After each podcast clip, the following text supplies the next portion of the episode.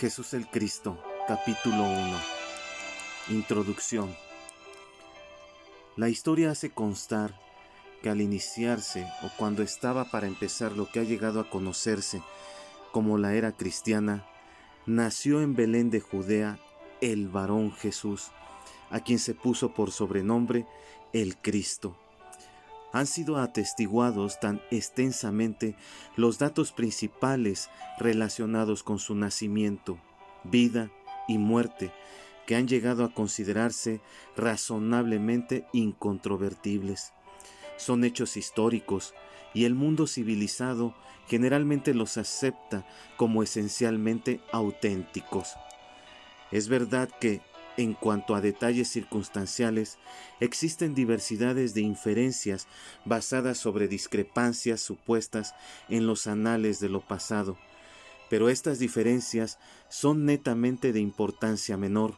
porque ninguna de ellas, de por sí, ni todas en conjunto, provocan la más leve duda racional en lo que concierne al carácter histórico de la existencia del varón conocido en la literatura como Jesús de Nazaret. Con respecto a quién fue y lo que fue, existen disensiones muy graves que dividen las opiniones de los hombres, y esta divergencia de conceptos y creencias es más notable en esos asuntos considerados como de importancia mayor los testimonios solemnes de millones que han muerto, así como de millones que viven, unidamente lo proclaman divino, el Hijo del Dios viviente, el Redentor y Salvador de la raza humana, el juez eterno de las almas de los hombres, el escogido y ungido del Padre, en una palabra, el Cristo. Hay otros que niegan su divinidad, pero al mismo tiempo ensalzan las cualidades sobresalientes de su naturaleza humana inimitable y sin paralelo. Para el estudiante de historia, este hombre entre los hombres ocupa el primer, principal y único lugar como personalidad dirigente en el progreso del mundo. Nunca jamás ha producido el género humano un director de igual categoría considerado únicamente como personaje histórico, es singular. Juzgado por las normas de estimación humana, Jesús de Nazaret supera a todos los hombres por razón de la excelencia de su carácter personal, la sencillez, belleza y valor genuino de sus preceptos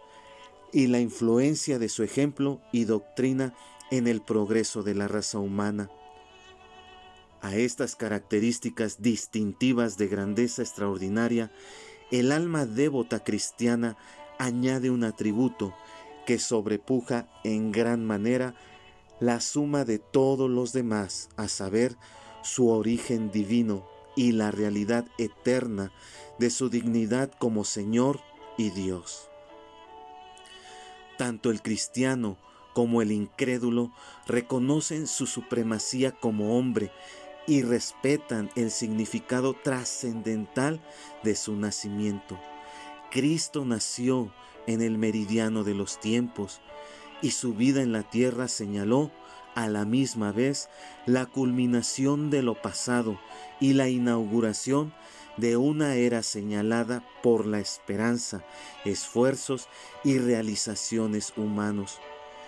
Su advenimiento ocasionó un sistema nuevo en la manera de contar los años y por consentimiento común los siglos que antecedieron su nacimiento han sido contados hacia atrás desde ese memorable acontecimiento y han sido designados correspondientemente. El nacimiento y caída de dinastías, el origen y disilusión de naciones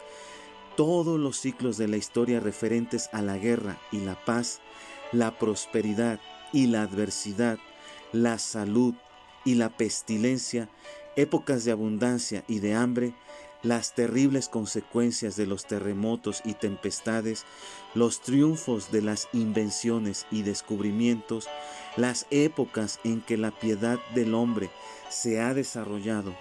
y los largos periodos de su decadencia en la incredulidad, en una palabra, todos los acontecimientos que constituyen la historia se hayan catalogados en todo el mundo cristiano según determinado año antes o después del nacimiento de Jesucristo. Su vida terrenal está comprendida en un periodo de 33 años y de estos pasó únicamente tres como maestro reconocido, consagrado en forma directa a las actividades del ministerio público. Fue muerto cruelmente antes de llegar a lo que hoy consideramos la edad en que el hombre está en su pleno vigor. Como individuo, pocos fueron los que lo conocieron personalmente y su fama como personaje mundial no se generalizó sino hasta después de su muerte. Nos ha sido preservada una breve narración de algunas de sus palabras y obras, y esta relación aunque fragmentaria e incompleta, es justamente considerada como el tesoro más grande del mundo, la historia más antigua y amplia de su existencia terrenal está comprendida dentro del conjunto de escrituras conocidas como el Nuevo Testamento. De hecho, bien poco dicen de él los cronistas seglares de su época. Mas no obstante, las escasas y breves referencias que hacen a él los escritores no religiosos del periodo inmediatamente posterior al de su ministerio, se puede hallar suficiente evidencia para corroborar la historia sagrada en lo que respecta a la realidad y periodo de la existencia terrenal de Cristo. Ni se ha escrito ni puede escribirse una biografía adecuada de Jesús como niño y como hombre, por la sencilla razón de que no hay abundancia de informes. Sin embargo, jamás ha habido un hombre de quien más se haya dicho y cantado, nadie a quien se haya dedicado una proporción mayor de la literatura del mundo cristianos, maometanos y judíos, escépticos e incrédulos, los poetas, filósofos, estadistas, científicos e historiadores más eminentes del mundo, todos lo ensalzan. Aún el pecador maldiciente, con el vil sacrilegio de su blasfemia, expresa la supremacía divina de aquel cuyo nombre toma en vano. El propósito de este tratado es el de considerar la vida y misión de Jesús como el Cristo. En esta empresa nos guiaremos por la luz de las escrituras, antiguas así como modernas, y guiados de esta manera descubriremos aún en la primera parte de nuestro estudio que la palabra de Dios cual ha sido revelada en los postreros días, tiene la eficacia para iluminar y aclarar las santas escrituras de los tiempos antiguos. Y esto lo veremos en muchos asuntos de la mayor importancia. Más bien que dar principio a nuestro estudio con el nacimiento terrenal del Santo Niño de Belén, consideraremos la parte que desempeñó el primogénito Hijo de Dios en los concilios primordiales del cielo, en la época en que fue escogido y ordenado para ser el Salvador de la raza de seres humanos aún por nacer, el Redentor de un mundo que entonces se encontraba en el estado formativo de su desarrollo. Lo estudiaremos como el Creador del mundo, como la palabra de potencia, por medio de quien se llevaron a cabo los propósitos del Padre Eterno en la preparación de la tierra para que fuese la morada de las huestes de sus hijos espirituales durante el tiempo señalado de su probación terrenal. Jesucristo fue y es Jehová, el Dios de Adán y de Noé, el Dios de Abraham, Isaac y Jacob, el Dios de Israel,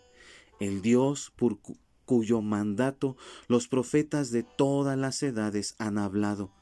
el Dios de todas las naciones, que aún tendrá que reinar sobre la tierra como Rey de reyes y Señor de señores. Su nacimiento maravilloso, aun cuando natural, su vida inmaculada en la carne y su muerte voluntaria como sacrificio consagrado por los pecados del género humano, ocuparán nuestra reverente atención y en igual manera su obra redentora en el mundo de los espíritus desincorporados su resurrección literal de la muerte corporal a la inmortalidad, sus varias apariciones a los hombres y la continuación de su ministerio como el Señor resucitado en ambos continentes, el restablecimiento de su iglesia mediante su presencia personal y la del Padre Eterno en los postreros días, y su venida a su templo en la dispensación actual. Todos estos detalles del ministerio del Cristo se encuentran ahora en lo pasado. Nuestro curso propuesto de investigación nos llevará hasta los acontecimientos todavía futuros concerniente a los cuales testifica la palabra de la revelación divina. Consideraremos las situaciones consiguientes a la venida del Señor por segunda vez, con poder y gloria, para inaugurar el dominio del reino de los cielos sobre la tierra e iniciar el decretado milenio de paz y justicia. Y lo seguiremos aún más allá del conflicto que se verificará después del milenio entre los poderes del cielo y las fuerzas del infierno hasta la consumación de su victoria sobre Satanás, la muerte y el pecado, cuando presentará al Padre la tierra glorificada con sus huestes santificadas, sin mancha y celestializadas. La Iglesia de Jesucristo de los santos de los últimos días afirma poseer la autoridad divina para emplear el sagrado nombre de Jesucristo como parte esencial de su título distintivo. En vista de esta importante afirmación, conviene preguntar o investigar qué mensaje particular o especial referente al Redentor y Salvador de la raza humana tiene la Iglesia para el mundo y en, qué, y en qué se funda para justificar su afirmación solemne o para defender su nombre y título exclusivos. Al proceder con nuestro estudio, hallaremos que entre las enseñanzas particulares de la Iglesia concernientes al Cristo se destacan las siguientes la unidad y continuidad de su misión en todas las edades, en la cual por fuerza está comprendida la realidad de su preexistencia y preordinación. 2. Entre paréntesis, el hecho de su divinidad antes de su existencia terrenal. 3. Entre paréntesis, la realidad de su nacimiento en la carne como hijo de un Padre divino y una Madre terrenal. 4 entre paréntesis, la realidad de su muerte y resurrección física, de lo cual resultará que el poder de la muerte será destruido al fin. 5. El carácter literal de la expiación que él efectuó, incluso el requisito absoluto de la obediencia individual a las leyes y ordenanzas de su Evangelio, como el medio por el cual se puede lograr la salvación. 6 la resurrección de su sacerdocio y el restablecimiento de su iglesia en la edad presente, que en realidad es la dispensación del cumplimiento de los tiempos. 7. La certeza de que Él volverá a la tierra en un futuro no muy lejano, con poder y gran gloria, para reinar en persona y presencia corporal como Señor y como rey.